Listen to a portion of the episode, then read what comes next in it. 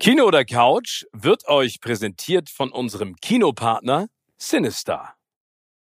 In der heutigen Folge von Kino oder Couch melde ich mich aus Las Vegas und erzähle ein bisschen etwas über den Super Bowl und diese verrückte Stadt in der Wüste Nevadas. Und wir haben uns natürlich unterhalten über den Bob Marley-Film One Love und die ganz vielen Musiker-Biopics, die in den kommenden Monaten da auf uns zukommen. Außerdem haben wir die heißesten Gerüchte zum neuen und wahrscheinlich letzten Quentin Tarantino-Film für euch. Das alles jetzt bei Kino oder Couch.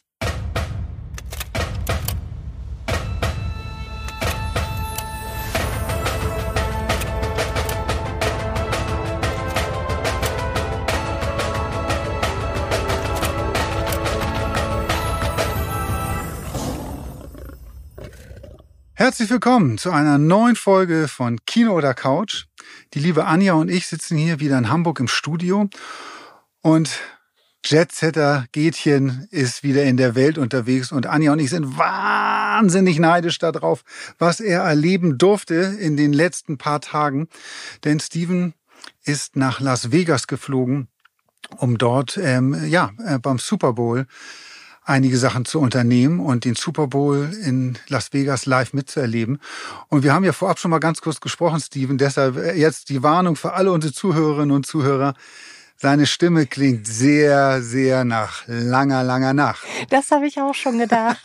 ja, also, äh, also meine Stimme klingt nicht nur nach einer langen Nacht, sondern die klingt echt nach einem völlig absurden Wochenende. Also, weil ich bin ja wirklich nur für 48 Stunden in Las Vegas ähm, gewesen. Also ich mache mich gleich auf den Rückweg nach Deutschland und das ist echt crazy gewesen. Ja, und ich hatte eine kurze Nacht. Ich habe eine Stunde geschlafen, aber das hält mich natürlich nicht davon ab, mit euch über schöne Dinge zu sprechen. Aber ich weiß nicht, wann du, Anja oder Tim das letzte Mal oder ob ihr schon in Las Vegas gewesen seid. Ich war das letzte Mal vor 20 Jahren hier. Das ist einfach alles völlig absurd und dann kann man sich natürlich auch vorstellen, am Super Bowl Wochenende platzt diese Stadt einfach aus allen Nähten. Ne? Das ist wie Disney World für Erwachsene. Du gehst hier hin und her und du gehst in die, es ist einfach es ist einfach absurd. Es ist einfach wirklich absurd. Ich habe auch gehört, geil. dass wahnsinnig viele reiche Menschen dahin gekommen sind, weil ja so ein Super Bowl-Ticket irgendwie ab 10.000 Dollar aufwärts kostet und dass irgendwie zwischen 7.000 und 10.000 Privatjets in Las Vegas gelandet sein sollen. Hast du die auch gesehen? Oder bist du selbst mit einem gekommen? Also das weiß ich nicht, aber also ich meine, also die, die Tickets für den Super Bowl kosten ja seit Jahren so viel. Ne? Also es wurde ja auch dann in der Öffentlichkeit darüber diskutiert. Ähm, das teuerste Ticket kostet 75.000 Dollar. Floyd Mayweather hat sich eingekauft und sich eine äh, Suite im Legion Stadion für 850.000 Dollar. Ich glaube, das ist, also man muss es sich immer so überlegen. Das ist ja das, das größte Sportevent der Welt, würde ich jetzt mal sagen. Ne? Also das ist ja, Einzelsport-Event der noch, Welt. Ne? So, also wie bitte? Das größte Einzelsport-Event, also das ähm, von einem Land, also es gibt ja Weltmeisterschaft, Fußball-Weltmeisterschaft, glaube ich, ist dann noch ja, größer, ja, aber, aber, ne, aber, aber ja, Einzelsport-Event. Ja, Einzelsport-Event, aber ich glaube, das geht schon in die Sphären äh, wie bei einem Weltmeisterschaftsfinale. Die, da werden die Tickets halt auch hochgehandelt. Dass hier viele Privatjets landen, kann ich mir sehr gut vorstellen das ist ja so und so völlig absurd, wer hier dann auch alles war beim Super Bowl-Finale, ne? Also ja, wen hast du denn gesehen? Also ich habe gestern Abend, ich habe sie am Fernsehen hier äh, mitverfolgt und mir die Nacht da um die Ohren geschlagen, um alles zu sehen. Ich habe immer nach, es geht hier noch Ausschau gehalten. Ich dachte, da war dann erstmal zum Beispiel so eine Sitzecke vom Win Hotel. Die haben einen so einen extra VIP-Bereich gehabt, der direkt unten an der einen Endzone war. Da hat der Tisch 700.000 Dollar gekostet, wenn man da sitzen wollte. Und den haben sie so ein paar Mal eingeblendet im Fernsehen und ich habe immer gedacht, sitzt Gätchen da vielleicht oder ja, logisch, logisch. Neben Beyoncé. Nee, ich saß ganz oben, ich saß ganz oben unterm Dach. Ich habe extra für dich mein Trikot ausgezogen, war oben ohne, weil ich dachte, blenden die vielleicht irgendwann meine dicken Deutschen ein. Dann siehst du mich. Aber nee, nee. Also da, das ist, also ich muss dazu sagen, die Blenden, das machen die Amis, das ist ja für die Entertainment. Ne? Also es gab ja auch bei den Deutschlandspielen äh, genau die gleiche Situation. Das ist schon echt irre, was sie machen. Ne? Also da waren ja alle die Kardashians, ähm, Bieber und äh, seine Frau Haley, dann waren ja alle Rapper da, Jay-Z. Dann äh, Jeff Goldblum hat sich gar nicht mehr eingekriegt, weil er vor der Kamera getanzt hat in der, äh, in der Zwischeneinblendung. Leonardo DiCaprio wie immer, Mütze auf, gepopelt in der Nase, wollte nicht erkannt werden. Ähm, also das ist schon das Who's Who. Letztes Jahr war das ja auch so, ne? Bradley Cooper, ähm, äh, dann laufen sie alle. Paul Rudd, hier unser lieber Ant-Man, war unten auf dem auf dem Spielfeld, weil er ein bekennender Chiefs-Fan ist schon lange. Also das ist schon ein, ein Stell dich ein der Superstars. Äh, und dann natürlich seitdem Taylor Swift mit äh, Travis Kelsey öffentlich rumflirtet, ähm, äh, kommen da natürlich noch ganz andere Dimensionen zusammen. Also das Coole ist, finde ich, äh, an, an, an dem Stadion, an diesem Allegiance-Stadion, äh, ist du, das ist ja mitten in der Stadt. Also man muss sich ja echt nochmal vor Augen führen, was, was Las Vegas für eine Stadt ist. Ne? Das ist ja also wie gesagt, ich glaube 1905 entstanden, durch die Mafiosi dann äh, groß gepusht worden, weil sie hier ähm, keine, äh, also die Steuer runtergesetzt haben, Alkohollizenzen waren günstig, Glücksspiel war nicht verboten. Das ist halt mitten in der Wüste, ne? Und dann fragst du dich auch in der heutigen Zeit ähm, mit äh, den ganzen Umweltthemen, die wir auch in Deutschland verfolgen, was hier los ist. Ne? Wir hatten einen Uber-Fahrer, der hat gesagt, er ist aus Los Angeles äh, hier nach Nevada gekommen, weil er das so geil findet, dass es hier noch Plastiktüten gibt und nicht Papiertüten wie in Kalifornien. Dann fragst du auch, sag mal, hast du den Schuss nicht gehört? Ne? Also äh, dann, dann gehst du hier von, von einem Hotel zum nächsten. Ich meine, dann haben die einfach mal, der Eiffelturm steht hier, äh, dann die Freiheitsstatue. Dann gehst du in diese Restaurants, äh, äh, gehst du in ein Restaurant rein und brauchst irgendwie eine halbe Stunde, aber das ist dann immer noch in deinem Hotel. Also in dem Hotel, in dem ich wohne, das hat 2700 Zimmer. 2700 Zimmer. Und das größte hat, glaube ich, 5000. Und dann ähm, haben wir äh, 1000 Sachen gemacht, viele Leute getroffen. Ähm, war, und ich war halt auch in so ein, äh, dann waren wir in irgendwelchen Clubs eingeladen und sind da hingegangen, jetzt habe ich, äh, ganz im Ernst, das war, Kabinett der Kuriositäten. Ich kann mir vor, als wenn ich ins Panoptikum in Hamburg gehe, wo schlechte Wachsfiguren rumlaufen. Ey, ich habe solche Menschen in meinem Leben noch nicht gesehen. Ey, das war echt erschreckend. Ne? Und was die dann gehört haben, geführt hat jeder eine Sonnenbrille auf. Also das ist das Utensil, was äh, man hier braucht. Also egal wie hell oder dunkel es ist, es ist einfach, es ist völlig beknackt. Aber es war geil. Aber, also was ich gerne mit euch teilen wollte, ist, ich habe die Sphere besucht. Diese ähm, Konzert, ähm, diese äh, riesige neue Konzerthalle.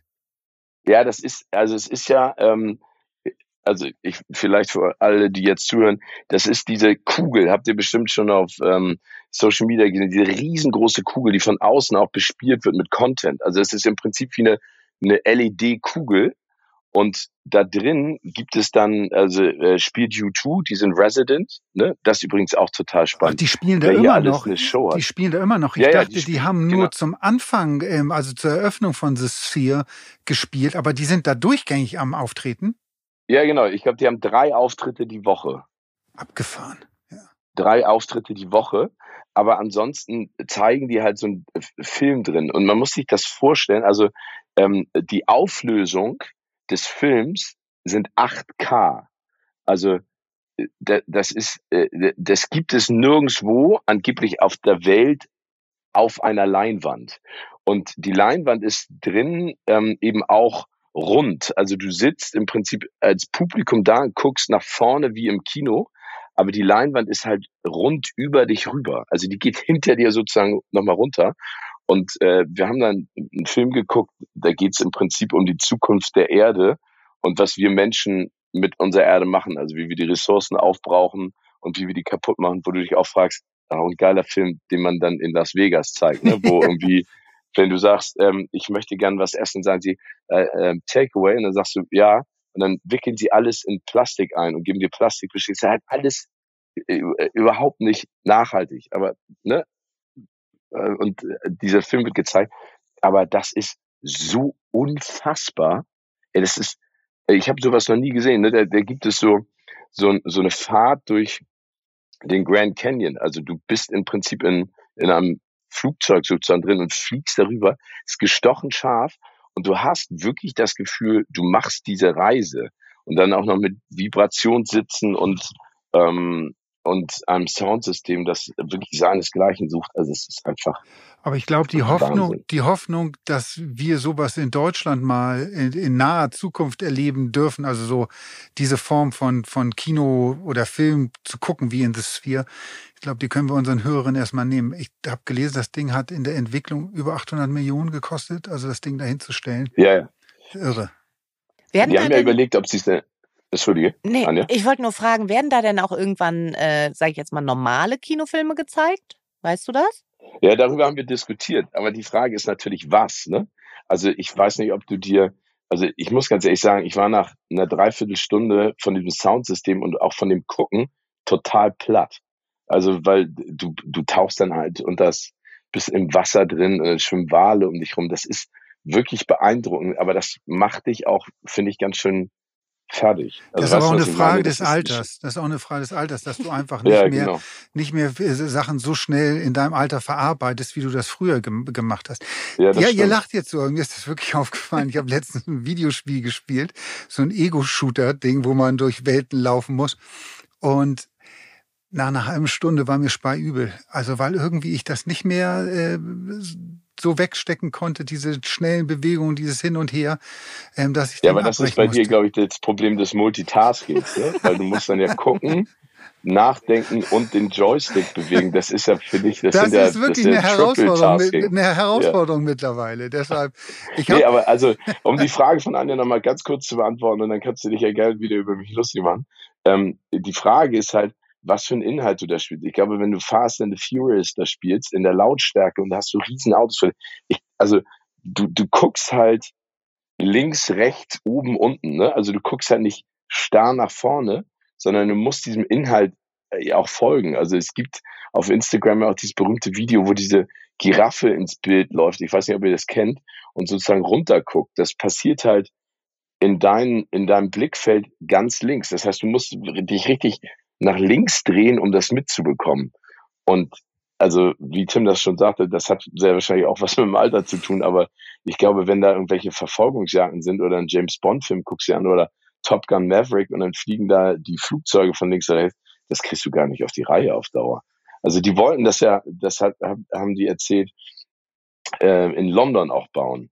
Und äh, in London haben die gesagt, wir haben die Fläche nicht und wissen auch gar nicht, ob wir das zusätzlich noch als Touristenaktion brauchen.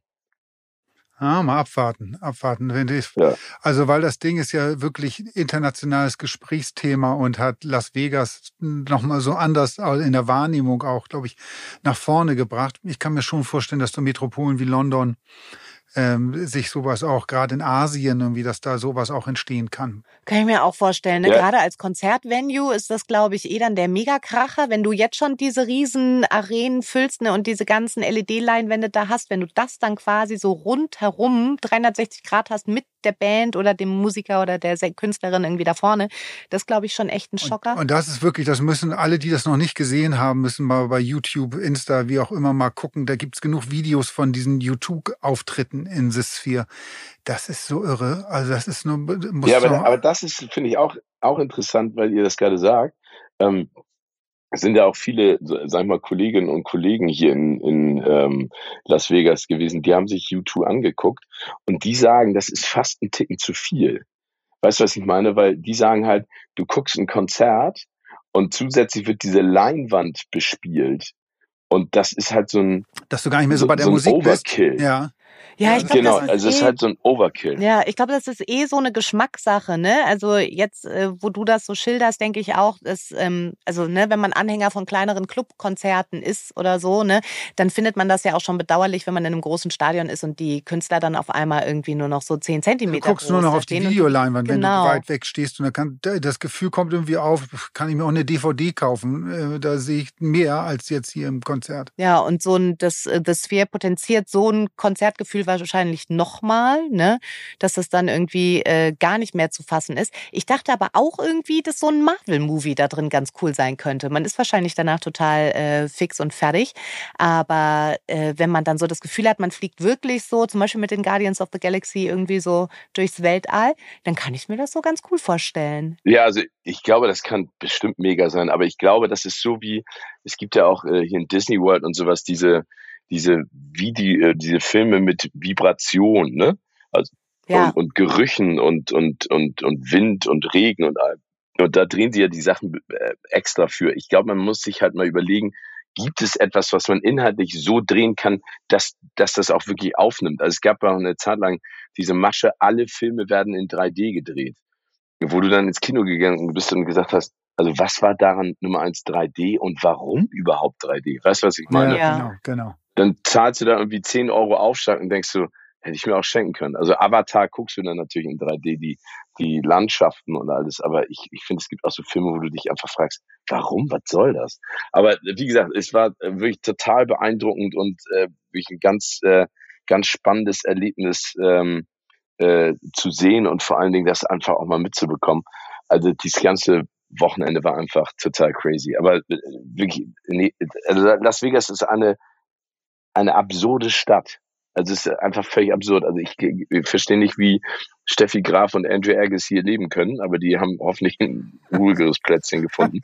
ähm, aber es ist, also es ist wirklich total crazy. Und äh, was vielleicht ganz spannend ist, ist, äh, die, die haben ja auch ganz viele Trailer released. Äh, das machen sie ja immer zum Super Bowl. Ne? Also unter anderem hier von Deadpool und Wolverine, dann diesen Wicked-Movie und sowas. Also das ist, äh, es ist einfach ein Spektakel und ich bin echt total happy, dass ich, äh, dass ich dabei sein durfte, mir das angucken konnte. Toll, wir freuen uns für dich und mit dir. Da- Ja, es geht so. Es geht so, muss ich ganz ehrlich Ja, ich sagen. weiß. Ja, ich weiß, wirklich- schickt er zwischendurch von dort, schickt er dann immer Videos aus dem Stadion und oh, guck mal hier und guck mal da irgendwie und weiß ganz genau, dass wir hier sitzen und einfach nur neidisch sind. Aber es ist doch schön, genau, dass wir dran teilhaben genau, der- können. der- genau, Tim, du, du kennst mich jetzt ja auch schon lange, das mache ich extra, um dich zu ärgern. Ja, ich weiß das. Ähm, ich werde mir das merken für die Zukunft, dass ich dir einfach dann gar nichts mehr schicke. Kannst mich mal. Ja. Kannst, schade, die Verbindung ist total schlecht. Tschüss. Tschüss, Tim. Sag noch Schade. mal ganz kurz hier, bevor So, du, wie war denn, wie fandst du Ascher? Ähm, also alle sind ja so durchgedreht letztes Jahr nach Rihanna. Das war schon beeindruckend mit diesen unterschiedlichen Plattformen. Ich fand die äh, Performance so ein bisschen lame. Ich bin ja kein Ascher-Fan. Ich Ich fand es auch komisch, als sie gesagt haben, dass er auftritt. Aber ich fand, ehrlich gesagt, diese Performance und den Auftritt dann auch mit Alicia Keys und Ludacris und sowas, ich fand das schon ganz cool. Also es war zumindest im Stadion auch, du hattest ja an deinen, an deinen Sitzen diese Blinklichter, habt ihr bestimmt auch Genau. gesehen dann, ne? Dass sie das dann äh, lichttechnisch alles da unterschiedlich gesteuert haben. Das fand ich echt beeindruckend. Ich fand es gar nicht, gar nicht schlecht. Also für ihn ist das natürlich mega. Wie fandst der- du's? Ich, der Sound in Deutschland war schlecht, also im Fernsehen. Das klang ähm, nicht, nicht cool. Also das war in den letzten Jahren deutlich besser. Die hatten irgendwie mit den NFL-Feed, der da nach ähm, Europa rübergeschickt worden ist, irgendwelche Probleme. Deshalb ähm, war es irgendwie gefühlt alles sehr, sehr leise. Mir ist einfach nur aufgefallen, wie wenig Lieder von Ascher ich kenne. Also Yeah, ja, das kannte ich noch. Wie die anderen sagten mir fast alle gar nichts. Das hat jetzt, werden jetzt viele sagen, hat ja nichts zu bedeuten. Aber ähm, ich war wie du, Steven, auch ein bisschen von der Entscheidung überrascht, dass die den überhaupt genommen haben. Aber ich glaube, auch das muss man bedenken. Der ist äh, in den USA immer noch eine Riesennummer. Der hat ja auch eine Residence-Show Yeah. in Las Vegas. Und das kriegen wir in Europa nur nicht so mit. Aber in Amerika ist er immer noch, äh, glaube ich, ganz, ganz groß. Ja, das stimmt, absolut. Das wollte ich übrigens sagen. Das war mit das Erschreckendste, was ich jemals gesehen habe. Hab. Ähm, dann haben die äh, zwischendurch Jimmy Kimmel eingeblendet. Ich weiß nicht, ob ihr das in, äh, in Deutschland gesehen habt, äh, in der Werbepause. Ja, Und neben dem, kennst du den noch, war Carrot Top. Sagt er dir noch was? nee. Carrot Top ist so ein äh, Comedian, den kenne ich noch von früher aus den, keine Ahnung, 80er Jahren oder sowas. Ey, und der sieht einfach aus wie so, ähm, wie Captain Jack Sparrow. Äh, also der hat sich so umoperieren lassen und überall so, ähm, so Lidschatten und sowas. Das ist richtig grauenhaft. Hat er so und, ganz schwarze ähm, Haare? Nee, nee, der hat so, der hat äh, Carrot Top, also der hat so rote Locken. Ach so, weil da wurde Ähm, ein anderer eingeblendet. Irgendwie, der war auch super operiert. Den kann, der war auch mit Namen, aber ich habe den schon wieder vergessen. Habe ich noch nie was von gehört. Ich Ja. wusste auch nicht, wer das war. Ja, ja, also da, das ist, also da, da, da tauchen auch aus den Untiefen, ähm, äh, äh, aus den Untiefen des Entertainment-Business Menschen auf, wo du sagst, wo habt ihr die ausgegraben? Warum? Aber, und Jimmy ja. Kimmel war vorher nochmal bei der Haartransplantation. der hat irgendwas ja? mit, ja, der hat irgendwas mit seinen Haaren gemacht. Die sahen irgendwie ganz komisch aus. Das ist okay. Ja, aber ich meine, also unser Oscar-Host, ne? Also mal schauen, was der so, genau, genau. was der genau. so treibt. Werbung ist euch beiden eigentlich mal aufgefallen, dass es immer so saisonale Kino-Highlights gibt? Also vor allen Dingen, es gibt ja klassische Weihnachtsfilme, aber es gibt ja eigentlich keine klassischen Osterfilme. Das stimmt. Obwohl, das Schöne an Ostern ist ja, es starten ganz viele Kino-Highlights und vor allen Dingen läutet Ostern für mich immer den Frühling ein und auf den freue ich mich. Und Ostern ist ja auch gar nicht mal mehr so lange hin. Und damit gibt es neben den ganzen spannenden Kino-Highlights eigentlich auch einen großartigen Anlass zum Schenken. Unser Kinopartner Sinistar macht es euch einfach mit passenden Kinogutscheinen zu Ostern. Für Hollywood-Hasen und Kinoküken wie Steven.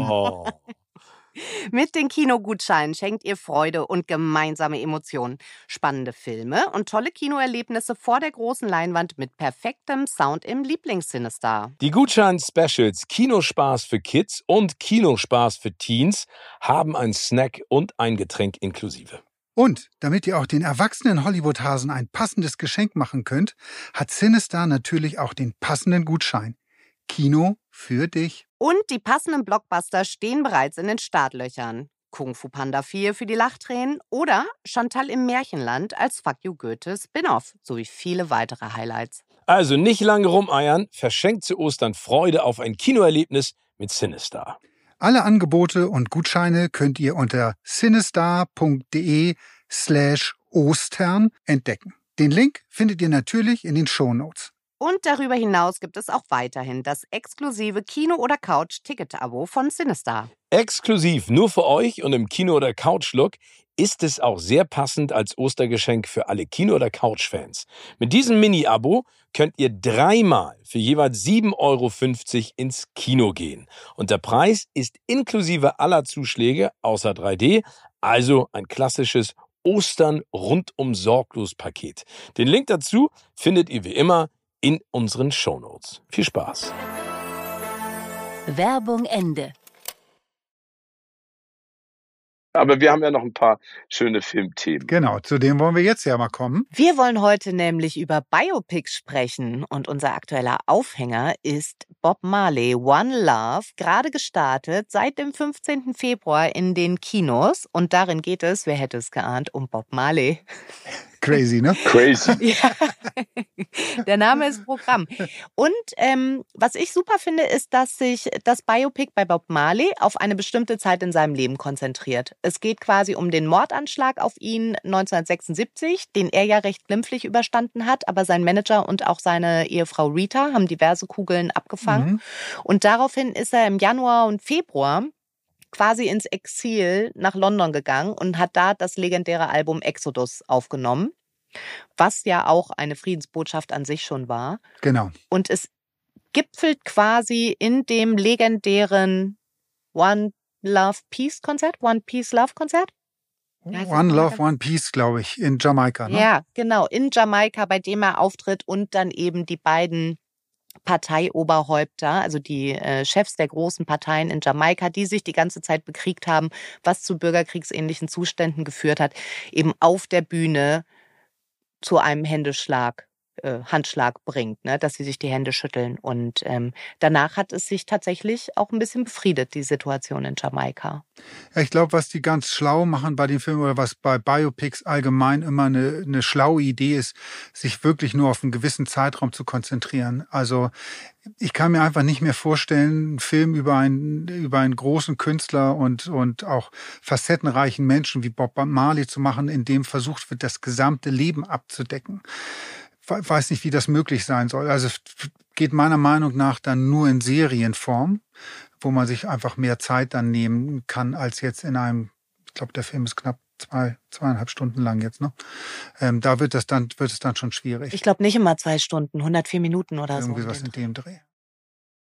Ja, findet ihr? Also ich, ich finde, also wir können ja mal ein paar ähm, Filme durchgehen, ne? Also zum Beispiel ähm, hier Rocketman ähm, über Elton John oder auch Elvis logischerweise mit Austin Butler in der Hauptrolle. Die kümmern sich dann halt um die ganze Karriere. Und ich finde, ich, ich finde, es kommt immer darauf an, worauf konzentrierst du dich und was willst du machen? Also wir haben ja darüber auch gesprochen, über das Biopic über Michael Jackson, das jetzt bald kommen soll.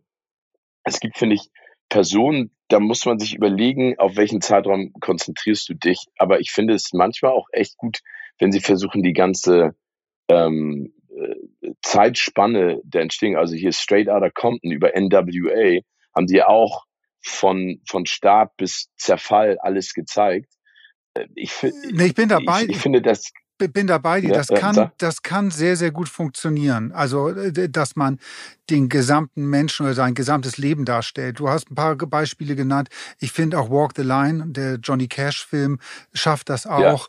Ja. Ray mit Jamie Foxx über Ray Charles schafft das auch. Ähm, diese Person darzustellen, also in ihrer Ganzheitlichkeit, dass man das so, ja, ähm, ja, zu, äh, zu porträtieren. Genau. Ähm, aber es ist schwierig. Es haut, haut nicht immer hin. Und ja, Anja? Ja, ich möchte schon widersprechen, ne? Denn äh, ich habe das Gefühl, dass diese Filme sich total auf bestimmte Facetten eines Charakters oder auf bestimmte Lebensumstände konzentriert haben. Ich finde, das sind, also gerade die Filme, die gut funktioniert haben, sind nicht die, die sich darum bemühen, das ganze Leben abzudecken und das ganze Werk und jede Facette der Persönlichkeit. Ich finde zum Beispiel bei Elton John Rocketman ging es viel mehr um irgendwie ähm, die Zeit seines Aufstiegs und dann dieses sich ver verlieren in der Drogen, in den ganzen mhm. Drogeneskapaden mhm. und um die Freundschaft zu seinem Songwriter, also der die Texte geschrieben hat äh, für ihn. Und das fand ich war mehr so der Kern der Geschichte. Aufstieg, Fall und aber wie diese Freundschaft das überdauert. Und auch bei ähm, Walk the Line fand ich, dass da ja eine totale Konzentration auch auf die Partnerschaft ähm, von Johnny Cash und June Carter gelegt wurde und dass da deren Beziehung total schön gezeigt wurde. Aber dass die nicht versucht haben, eben jede, jeden kleinen Winkel, jede kleine Ecke irgendwie in dem Charakter irgendwie auch noch zu beleuchten oder auch noch mitzunehmen, sondern dass die gerade dadurch wirken, dass die so einen Fokus hatten. Ja, vielleicht. Ja, aber ich glaube, das musst du ja machen, ne? Also Bohemian Rhapsody ist ja auch so, ne? Dass man ja. äh, im Prinzip äh, Rise and Fall äh, zeigt von Freddie Mercury, beziehungsweise der ja auch endet mit, mit äh, diesem Mega-Konzert damals oder Konzertauftritt, was war das? Band-Aid? Nee, was doch war das Band-Aid, ja, ne? Das, ja, genau, Band-Aid. Genau. Ähm, also da, da gebe ich dir schon absolut recht, aber äh, also ich finde, und das ist ja auch wieder die klassische Diskussion, die wir auch bei Filmen haben. Ne? Also wenn, wenn du einen Plan hast als Filmemacherin, ähm, dann ist es, finde ich, egal, welche Zeitspanne du dir schnappst, solange ich als Zuschauer dann etwas bekomme, was mich dieser Figur näher bringt. Ne? Also, und ich glaube, all die Leute, die wir aufgezählt haben und auch die Biopics, können wir auch gerne mal drauf eingehen, was da alles kommt, haben sich dann ja immer äh, auf eine Sache konzentriert, ne? auf die gebrochene Person dann vielleicht auch bei äh, Bohemian Rhapsody, dieser, dieser Ausstoß der Familie, dieses Unverständnis für den Wunsch ähm, diese Karriere anzuschlagen, für die Homosexualität, ähm, für, für, diese für diese Teufelei der, des Erfolges, ne, was das aus Menschen auch macht und wie kaputt also dieser Erfolg die Menschen macht. Aber äh, deswegen finde ich jetzt zum Beispiel bei Bob Marley, wenn man sich da zwei Jahre rausnimmt und sagt, so das war einfach ein entscheidender Punkt, in der Karriere und in dem Leben von, von Bob Marley. Und das will ich jetzt so detailliert wie möglich erzählen, finde ich es auch super, weil das dann für mich wieder Interesse weckt für die Figur und dann gucke ich mir vielleicht was anderes an, noch zusätzlich. Ja, eine Kritik an dem Film ist, also ich habe ihn noch nicht gesehen, ich will ihn mir aber unbedingt angucken, weil ich bin auch ganz ehrlich, ich habe zu der Figur Bob Marley nie so eine richtige Verbindung bekommen. Ich bin auch nicht ein großer Reggae-Fan. Ich habe das mal versucht, mich da so ein bisschen reinzuhören. Irgendwie hat es mich nie richtig gepackt deshalb finde ich, als ich das gehört habe, dass dieser Film kommt, habe ich gesagt, oh cool, das finde ich total spannend, weil ich eigentlich so wenig über die Person weiß. Und was ich jetzt aber gelesen habe, ist, dass der Film sich halt wirklich sehr viel mit der Musik beschäftigt, auch die Songs teilweise ganz ausspielt. Also diese, was Anja schon gesagt hat, die Aufnahmen von dem Exodus-Album wirklich sehr, sehr stark dokumentiert und, und widerspiegelt. Aber, und das ist, was viele Kritiker dem Film vorwerfen, so die Person und die, die, die dunklen Seiten von Bob Marley, und die hat er ja gehabt. Ähm, er hat ja seine Frau, glaube ich, mit sieben Frauen betrogen, hat sieben uneheliche Kinder. Ja, das sind ähm, nur die Betrügereien, bei denen auch Kinder rausgesprungen sind. Genau. Ne? Das wird nur so leicht angerissen. Es wird auch nur leicht sein, sein Marihuana-Konsum ange, äh, angerissen, irgendwie, der ja auch, finde ich, für ihn ja, ihn sehr geprägt hat oder ihn für mich halt irgendwie auch immer wieder in, in, in, ja, in, ins Gespräch gebracht hat. Das klingt jetzt irgendwie so komisch. nee, aber ich glaube, dass, also mir geht es in äh, ganz vielen Dingen ganz genauso wie dir. Ich glaube aber, dass das unser weißer Blick auf diesen Menschen ist. Und dass wir natürlich jetzt als äh, weiße westlich privilegierte Menschen keine, kein Gefühl dafür haben, was für eine unfassbar wichtige Identifikationsfigur der für schwarze Menschen war und ist und was er da politisch bewirkt hat, auch was er da an ähm, Stolz durch seine Songs und so auch hervorgebracht hat, ne, weil ja äh, Jamaika quasi nur aus ähm, aus Afrika deportierten äh, Sklaven bestand, ne, dass er ähm, da so eine Würde und einen Stolz draus gemacht hat, ne, das äh, ist total fern von unserer Lebenswelt, aber das muss man halt anerkennen, ne, und eben auch seine Friedensbemühungen. Ja, definitiv. Ja, genau, aber ja, aber aber aber das finde ich interessant, Timmy, dass du das sagst. Also ich glaube, ich kenne mich jetzt auch mit der Figur Bob Marley nicht aus, aber du hast ja eben was ganz Interessantes gesagt, weil ähm, du dir, also dass die Kritiker sagen, denen fehlt genau dieser Ansatz. Und die Frage ist dann natürlich auch wieder, die künstlerische Freiheit, muss dieser Ansatz da rein, um ihn besser zu verstehen? Oder reicht der Film an sich aus über das, was Anja auch gesagt hat, um das zu kommunizieren, was man kommunizieren will damit. Weißt du, was ich meine? Also mu muss man sagen, er hat Marihuana konsumiert ohne Ende. Muss man in dem Film sagen, er hat seine Frau tausendmal betrogen, wenn das gar nicht der Fokus ist. Weil dann ist der Vorwurf ja von vielen vielleicht auf der anderen Seite auch, dass man es nicht detailliert genug gemacht hat. Genau, das, das wäre ja mein Vorwurf und oder auch die Frage, ist das in Form eines Films immer so möglich, das so detailliert zu machen? Ich persönlich kann einfach nur sagen, dass ich gerne viel, viel mehr über die Person Bob Marley erfahren möchte, weil ich so wenig weiß. Und da gehört natürlich ja. auch dazu, wie ist er mit privat mit seiner Frau umgegangen. Da gehört auch dazu sein Rastafari-Glaube, äh, der dem, wo ich auch nicht so firm bin über über alle Zusammenhänge und was das für die Menschen dort bedeutet und so weiter. Und er war da, wie Anja gerade gesagt hat, ja auch äh, ja ein schillerndes Vorbild und Vorreiter auch da ähm, für diesen Glauben auch. All diese Punkte interessieren mich so. Und deshalb, also, ja, ich habe es ja noch nicht gesehen, aber das, was ich gelesen habe, das wird halt nur angerissen. Und da denke ich dann so, oh, schade, ich hätte da gerne, gerne mehr. Dann. Ja, dann hätte okay. die Zeit wahrscheinlich auch wieder nicht ausgereicht. Und es ist ja die Frage, die wir auch eingangs überhaupt zu Biopics äh, generell gestellt haben. Ne? Wie schaffst du das, dich worauf zu konzentrieren? Ne? Was möchtest du zeigen? Und ich glaube, ganz spannend ist auch immer, wer dann irgendwie bei dem Film mitproduziert. Ne? Bei Bob Marley One Love sind ja auch äh, seine Ehefrau Rita und sein Sohn Siggy involviert. Die genau. fungieren ja auch als ProduzentInnen des Films. Bei ähm, Elton John Rocketman war ja auch Elton John selbst äh, beteiligt, ne? Und die können dann sicherlich auch nochmal irgendwie steuern, welche Facetten sie denn jetzt gerne zutage bringen würden. Und da fand ich war Elton John genau. auch schon sehr mutig zum Beispiel. Ne? Und es ist vielleicht auch verständlich, keine Ahnung, ob das der Grund ist, aber dass die Familie äh, und die Hinterbliebenen von Bob Marley, dass die eben vielleicht sagten, so, das ist der Punkt, auf den sie sich konzentrieren möchten und so möchten sie ihn zeigen und die haben vielleicht gar keine Lust mehr, irgendwie noch alte Abgründe ja. aufzureißen. Ja, aber deshalb der wird ein, ein weiteres Biopic, was ich glaube, das hatte ich Ihnen zum äh, vor kurzem gelesen, 2025 erst in die Kinos kommen wird. Das hat Steven gerade schon angesprochen, ist der Michael Jackson-Film, Michael. Da haben wir auch schon in diesem Podcast ein paar Mal drüber gesprochen, das vielleicht auch einmal so, so grundlegend auch nochmal zu sagen. Äh, weder Steven noch ich äh, haben jemals gesagt, dass Michael Jackson äh, Kinder missbraucht hat. Ja, aber der Punkt ist, und da hatten wir schon mal drüber diskutiert, ist, dass diese Vorwürfe natürlich im Raum stehen. Also im Zweifel muss man immer auch, es ist nie bewiesen worden, es ist nie verurteilt worden und so, so ist die Situation jetzt da.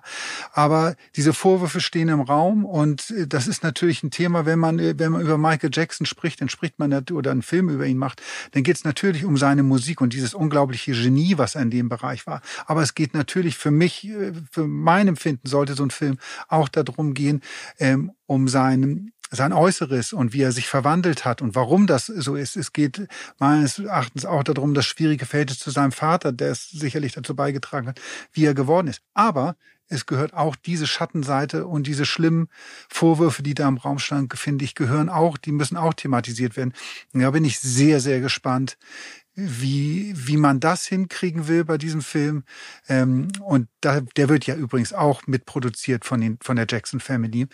Ich kann mir deshalb gut vorstellen, dass sie das ganz weglassen, auch da, dass die da gar nicht drauf eingehen und das ausblenden, so wie man bei Bob Marley jetzt auch bestimmte Sachen denn nur leicht angerissen oder ganz weggelassen hat. Weiß man schon, wer da die Hauptrolle spielen wird?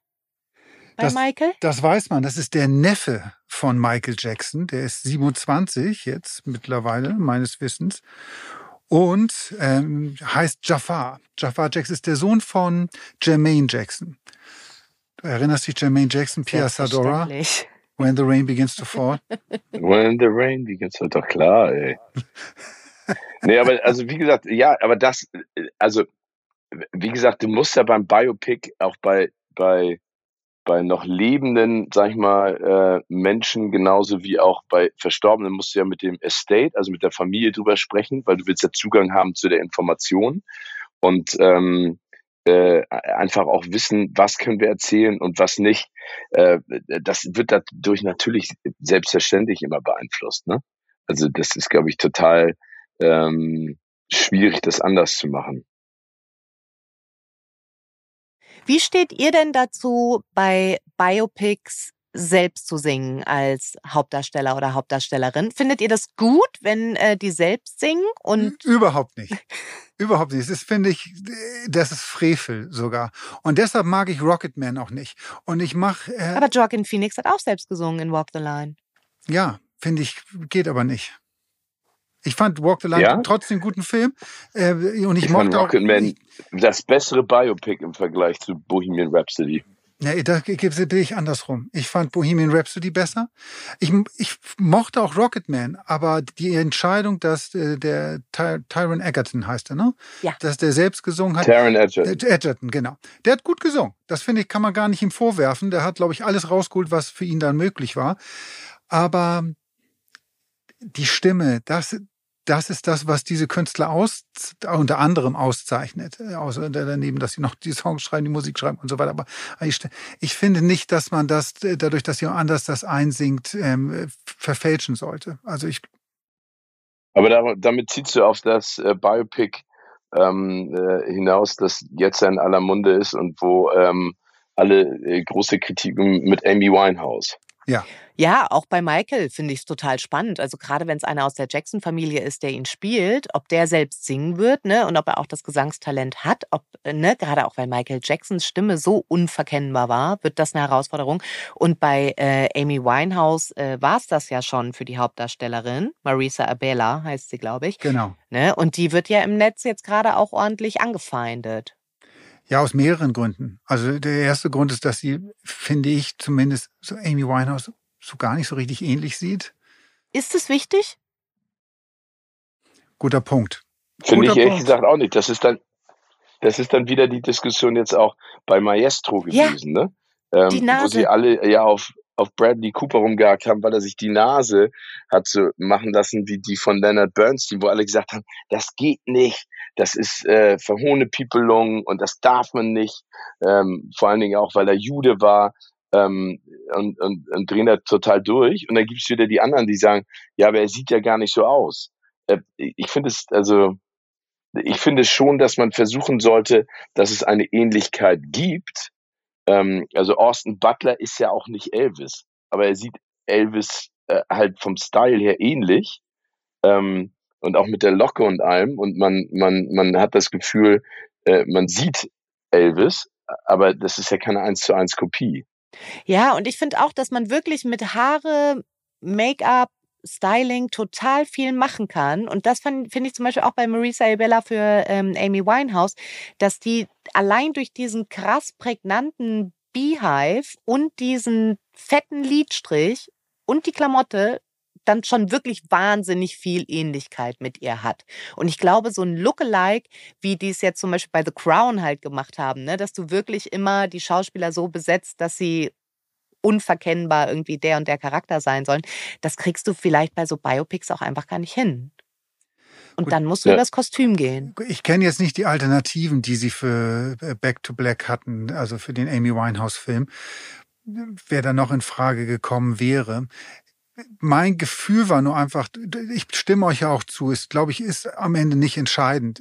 Ich kann nur sagen, mein Gefühl, als ich den Trailer gesehen habe und die ersten Fotos von dem Film, habe ich gedacht, die ist zu hübsch irgendwie für Amy Winehouse. Also nicht, dass Amy Winehouse eine hässliche Person gewesen wäre, aber die ist äh, gerade in den späten Jahren, also wo dieser Drogenabsturz sie einfach körperlich und im Gesicht so gezeichnet hat. Alles, was ich jetzt gesehen habe, das ist alles zu, zu schön, zu nett irgendwie, weil äh, das wird ja wirklich dramatische, schlimme Fotos dann auch von ihr teilweise waren. Ähm, das, ja, mein Gefühl war, das passt so nicht richtig. Aber der größere Fehler bleibe bleib ich aber dabei, ist für mich die, die Songs dort neu einzusingen. Weil gerade Amy Winehouse, das ist die Stimme. Das ist diese un einzigartige Stimme. Die kann man nicht irgendwie jemand anders wieder einsingen lassen. Das ist vielleicht bei Johnny Cash auch was anderes. Und äh, Elton John ist auch ein toller Sänger, ähm, ähm, aber vielleicht ist da auch was anderes nochmal. Amy Winehouse ist für mich, das ist diese Stimme. So und ähm, das ist das, was sie find, zumindest für meinen Geschmack, so auch so ausgezeichnet hat. Und die kann man nicht kopieren. Ich glaube, du musst halt verdammt gut spielen, um die Stimme sonst wettzumachen. Ne? Das ist halt Joaquin Phoenix gelungen, finde ich. Also so, und ich meine, Johnny Cash hatte ja auch eine mega prägnante Stimme. Ne? Da hätte man sich ja auch nicht gedacht, dass das mit Coverversion sozusagen wirkt. Ne? Und äh, da muss man halt gucken, wie das irgendwie ist. Ich mochte auf jeden Fall den Trailer von Back to Black schon total gerne, weil ich so überrascht war, Amy Winehouse mal so als echten Menschen zu erleben und nicht immer nur als diese verdruckte, total besoffene Ausnahmekünstlerin auf der Bühne, die dann aber irgendwie äh, droht nach dem vierten Takt irgendwie betrunken umzukippen. Und da dachte ich irgendwie so, ach, das könnte ganz spannend werden, so gerade ihre Anfänge der Karriere zu sehen, auch die Anfänge äh, ihrer Beziehung zu Blake Fielder Civil, mit dem das ja dann auch alles so dramatisch äh, ja, geendet ist. Das fand ich irgendwie so, da, das hat mir irgendwie Lust auf mehr gemacht. Also angucken werde ich mir auch. auch. auch auf jeden Fall. Aber das ist, es ist ja eine ganze Reihe, Steven hat das schon angekündigt, eine ganze Reihe von, von Bi Musiker- oder Band-Biopics. Also es, äh, das ist wirklich richtiger Trend, nicht? Wenn man sich guckt mal hier auf meine Liste, was es da gibt. Wir haben gesagt Michael Jackson, Amy Winehouse. Dann kommt ähm, ein Biopic über Linda Ronstadt, wo Selena Gomez die Hauptrolle übernehmen wird. Das finde ich eine sehr spannende, gute Wahl, weil die Linda Ronstadt, der jungen Linda Ronstadt, echt ganz ähnlich sieht auch. Und sie kann auch singen, ist Selena Gomez. Die wird auf jeden Fall selbst singen, da Ja, bin ich mir ganz Da sicher. bin ich mir auch ganz sicher. Also das wird spannend. Dann kommt ein Carol King-Film mit Daisy Edgar Jones in der Hauptrolle. Dann ganz, ganz spannend das äh, Bob Dylan Biopic mit Anja, deinem Geliebten. Timothée Chalamet. Ja. Ja, da Wie sie das sagt. Ja, hast Steven, hast du das gehört? Timothy Chalamet. Und dabei dieser Augenaufschlag. aber ich finde das eine super Besetzung. Das kann ich mir so Ja. gut vorstellen. Kann Find ich ich mir ganz auch toll. Ja, ja, der, der passt da super. Und ich aber wie auch da spannend zu sehen, wie, wie äh, ähm, ob, sie, ob er neu die Songs einsingt, was er bestimmt machen wird. Ich glaube, das ist so deren Anspruch auch, dass er das selbst einsingen wird. Ja, und ich glaube wahrscheinlich, ich meine, da müsste man jetzt irgendwie einen Schauspieler zu befragen, äh, hilft es, um sich auf die Rolle halt auch irgendwie einzulassen. Ne? Und ich glaube, wenn du dir die Songs dann aneignest und wenn du eh checkst, wie haben die sich bewegt, wie war deren Gestik, Mimik, all das, wie haben die die Sachen gesungen, was haben die überhaupt gesungen, äh, ne? wie, wie sind diese ganzen Prozesse irgendwie auch in denen dann vonstatten gegangen. Ich glaube, das hilft dir wahrscheinlich total beim Spielen. Und deswegen wäre es so weirdo, wenn sie dann auf einmal nur noch Playback machen würden. Mal gucken. Aber ich war noch nicht fertig. Es kommt dann auch noch, haltet euch fest, Billy Joel. Wird doch Billy, Oh. Billy, wird eigentlich, das ist auch mal die große, große Streit. Billy Joel oder Billy Joel? In meiner Welt heißt er Am Billy Ende Joel. wissen wir ja, wie du meinst. Ihr wisst, wen ich meine. Ne? Billy Joel. U2 wird auch gemacht und Madonna. Oh. Madonna finde ich auch spannend.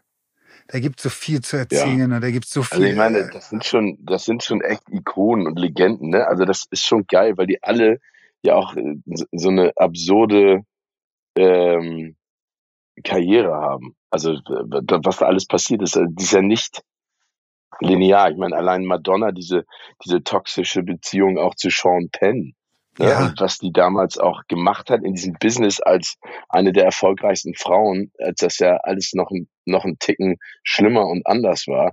Also das, ich, das finde ich, äh, finde ich total cool. Aber gibt es denn ähm, vielleicht bei euch auch äh, Wünsche nach äh, Biopics über Bands oder Musiker oder Musikerinnen, Ja, äh, die es noch nicht gibt? Schieß los. über wen ich mir ein Biopic wünsche, ist Frank Sinatra und das Red Pack. Das hat mein Mann Oh. auch gesagt übrigens. Ne? Dean Martin, Sammy Davis Jr., all die Leute, die damals dabei waren. Und das ist schon mal versucht worden. 1998, äh, glaube ich, war das mit Ray Liotta als Frank Sinatra in der Hauptrolle, hat den unsäglichen deutschen Titel Frank Dean und Sammy Tunes. also, wer Ja, sich das oh Gott, ausgedacht oh Gott. hat, der gehört auch eingesperrt. Als wäre das so ein 50er-Jahre-Film. wirklich so beschissen, sorry. äh, Das, äh, aber der, das war in Ordnung, es war, da war so viel mehr drin oder da ist so viel mehr drin in dieser Geschichte. Damals die Zeit, die Verbindung von denen zur Mafia, auch hier, Steven kann stundenlang von erzählen, Las Vegas, ähm, all das, was damals entstanden ist. Die Musik ist cool, die Mode ist cool, äh, oh, da ist so viel drin und das würde ich mir, also da würde ich mir eine Serie gerne, eine große, glamouröse Serie. Ja, das wäre echt cool, wünschen. ne? Und die Das andere Person? echt cool. Die andere Person, ähm, wir sind wir eher bei Stevens Musikgeschmack, die äh, Backstreet Boys. Das kommt überraschend.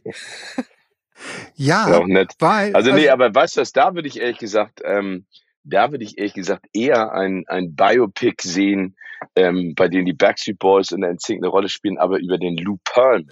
das meint, das wollte ich gerade ich. nämlich gerade sagen. Lou Pearlman, Achso, also der auch mit drin, diese ganze Boygroup-Szene äh, damals, also ne, und da waren NSYNC ja dabei, aber auch die britischen Take That und wer da alles, aber so über diese Zeit mit diesen Boygroups und diesen Managements, die dahinter standen und die diese Jungs ja echt ausgequetscht haben.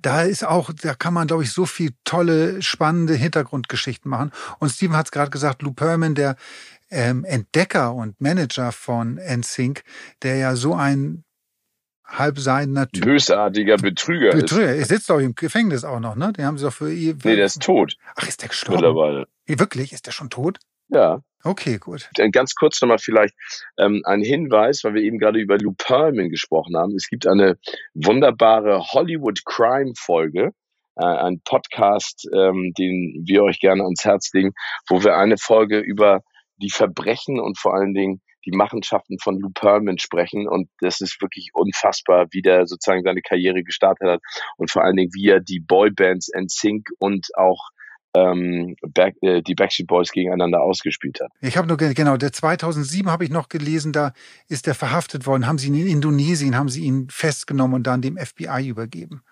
Weil er, ja, Ja, also das ist, äh, das wäre ein Biopic, da würde ich mich total drüber freuen. Wie sieht's denn bei dir aus, Anja? Ach, ich habe so überlegt und mir als Fan ist aufgegangen, dass ich kein Biopic von meinen persönlichen Helden haben möchte. Und da äh, war das auch so der erste Moment, an dem ich äh, so die ganzen Amy Winehouse-Fans ein bisschen äh, verstehen konnte, auch wenn ich mich total auf den Film freue und gespannt, sind, äh, gespannt bin, den zu sehen. Aber ich dachte so, ja, wenn ich so irgendwie an meine LieblingsmusikerInnen denke, ich möchte gar nicht irgendwie in deren Abgründe blicken. So, äh, also zumindest nicht weiter, als ich das schon über ihre Songs oder über ihre Filme oder sowas tue.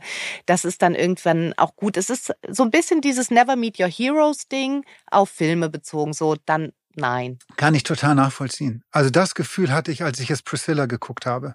Weil ich liebe Elvis, ich finde seine Musik großartig und die Art und Weise, wie Sophia Coppola Elvis darstellt in diesem Film, ich will das gar nicht beurteilen, was jetzt wahr ist oder nicht wahr ist, aber der kommt da so schlecht weg, dass äh, mir das richtig die Musik verleidet hat im, im Nachhinein. Ja. Ja, das, Hast- das kann ich verstehen, aber Hast Ja. du denn jemanden, Steven, den, über den du gerne ein Biopic sehen würdest? ich würde gerne, und Tim wird jetzt ähm, etwas sagen, aber das, das meine ich nicht. Ich Oh, ich ahne gerne es schon. Äh, nee, ein, ein Biopic über eine, eine Band, äh, die ich total spannend finde, sehen, und zwar über Oasis. Da, ich würde gerne ein. Biopic über äh, äh, Noel und Liam Gallagher sehen. Ähm, das ist die Zeit gewesen, als sie groß geworden sind. Da war ich bei MTV noch. Ähm, und was die beiden Brüder miteinander gemacht haben, mit diesem genialen Talent, äh, in der Art und Weise, wie die sich bekriegt haben. Ich weiß nicht, ob ihr das noch erinnert, wie viele Konzerte und dann auch Touren abgesagt wurden, weil die sich ja geprügelt haben. Und ähm, also äh, Rise and Fall, ne? Ja. Also der, weil, weil die waren begnadet. Also de, de, diese das Album, das er den Durchbruch äh, gebracht hat, ähm, das ist immer noch, finde ich, eins, eins der geilsten, die es gibt in dieser, sag ich mal, Brit Rock Pop äh, Ecke. Und die waren ja auch Begründer einer ganzen Bewegung. Und äh, die beiden Typen finde ich einfach total spannend. Also ich, ich würde gerne mal wissen, ich würde mehr, ich würde gerne mehr über die wissen. Wisst ihr, was ich meine? Also au außer das, was ich jetzt so über die Ja. Zeitungen und Magazine herausfinden Vor konnte. allen Dingen über dieses Bruderverhältnis. Ne? Das Ja, ist ja Brüder, genau. wie Schwestern auch, aber dieses, wenn man ist in einer Band zusammen irgendwie und das entweder funktioniert es super oder man ist auch immer großer Konkur oder großer Konkurrenzkampf ist auch immer da. Und das war bei den beiden ja, oder ist ja bis heute der Fall, dass die kein Wort miteinander sprechen. Ich muss ich noch einmal kurz erzählen, wirklich eins meiner schlimmsten, meiner schlimmsten Interviewerlebnisse, das ich hatte, hatte ich mit Oasis. Und das Ja? war, ja, das war damals, ähm, die Sony hatte ein, äh, ein, ein ähm, Büro am Mittelweg in Hamburg und dort fand dieses Interview statt und ich hatte Liam Gallagher und den, was war er, Schlagzeuger oder Bassist, der mit der Glatze? Ich weiß es gar nicht mehr. Der war einer dabei, der kaum Haare auf dem Kopf hatte irgendwie. Und der, äh, mit den beiden zusammen hatte ich das Interview.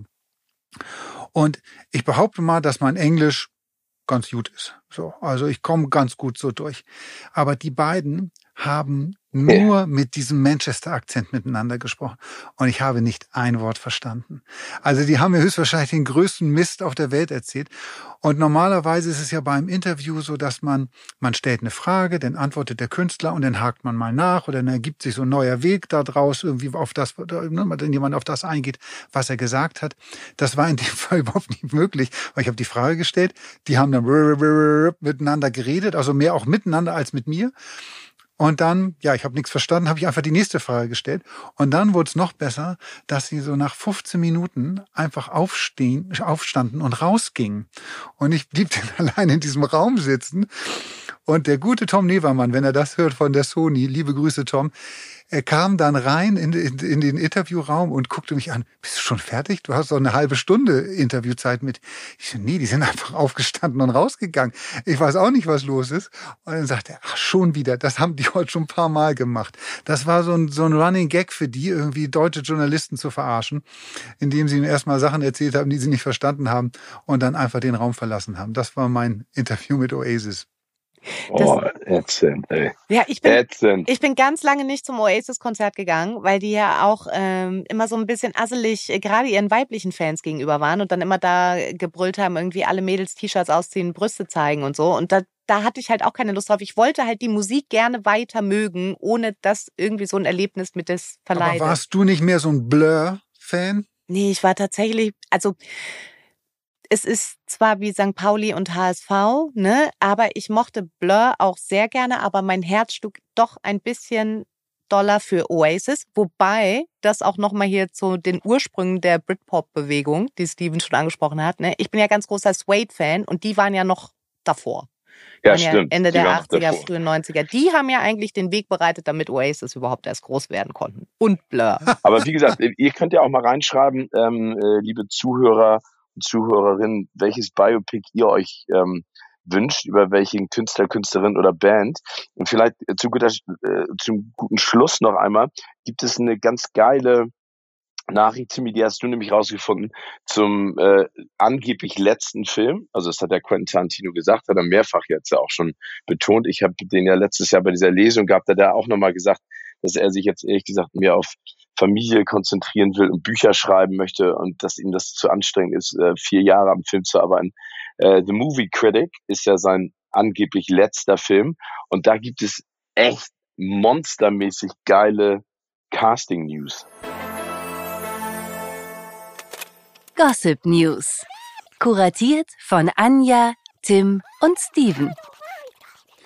Ja, da wurde ja lange drüber gerätselt, wer wird denn jetzt der Hauptdarsteller oder die Hauptdarsteller im letzten Tarantino-Film, weil wir wissen auch, dass Tarantino einfach die Macht und die Fähigkeiten hat, äh, ja, Karrieren wiederzubeleben und, und Leute, die eigentlich abgeschrieben sind, äh, wieder ins, ins Rampenlicht zurück zu, zu zerren. Und da hatten wir auch schon mal in einer äh, früheren Podcast-Folge mal drüber philosophiert, wen wir uns da alles vorstellen könnten.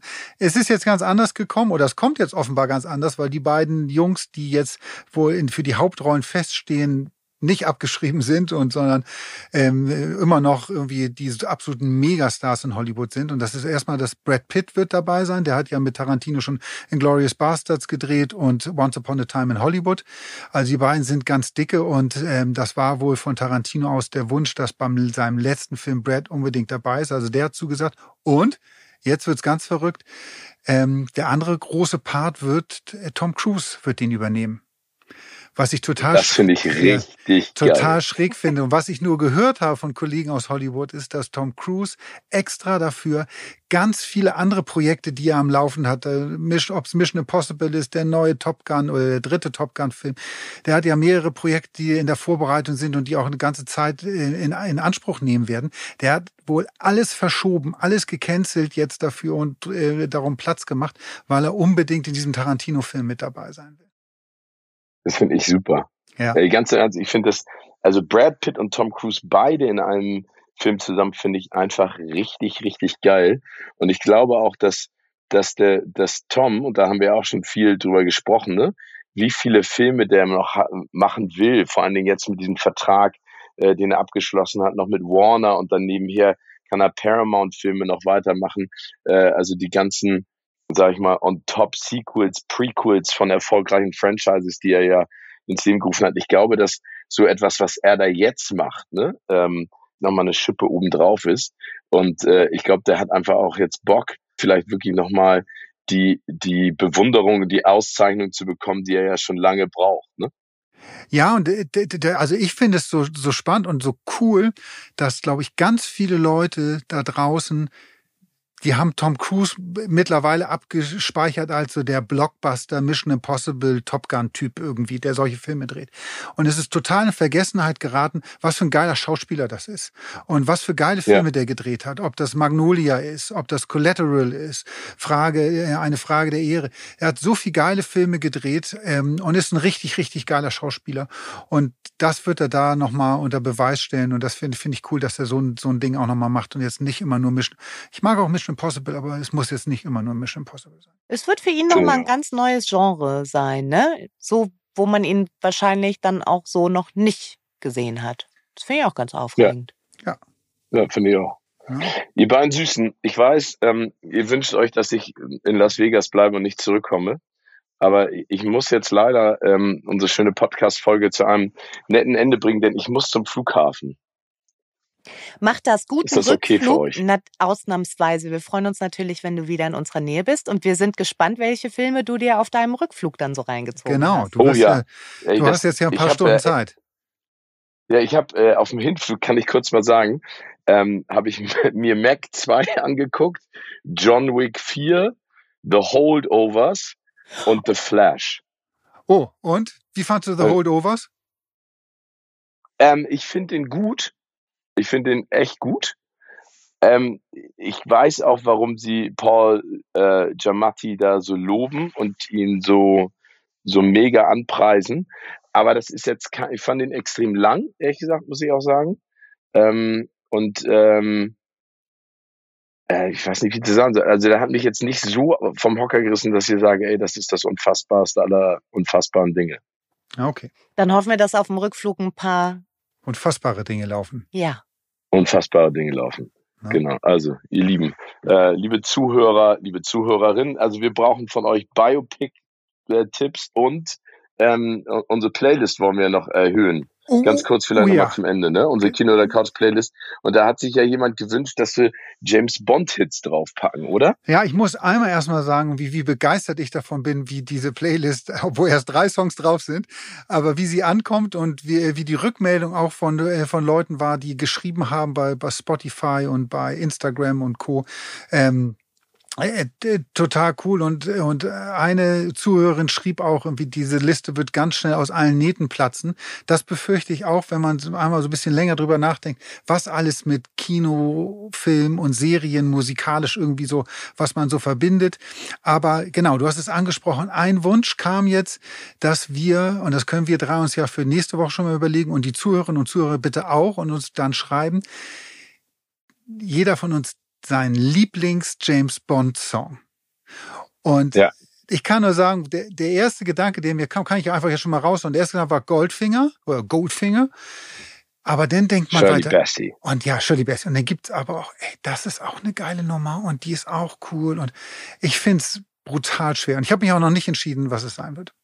Ich hatte auch schon den ersten Impuls, aber ich verrat's noch nicht. Okay, da müssen. Ja, dann diskutieren wir das mal in der nächsten Folge aus. Also, ihr beiden, äh, alles Liebe nach Deutschland und äh, ich springe jetzt äh, und bin dann in, äh, mit Umstand. Oh Gott, das wird jetzt der Horror. Aber äh, ich komme nach Hause.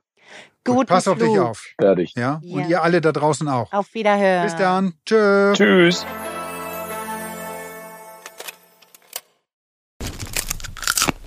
Kino oder Couch wurde euch präsentiert von unserem Kinopartner Sinistar.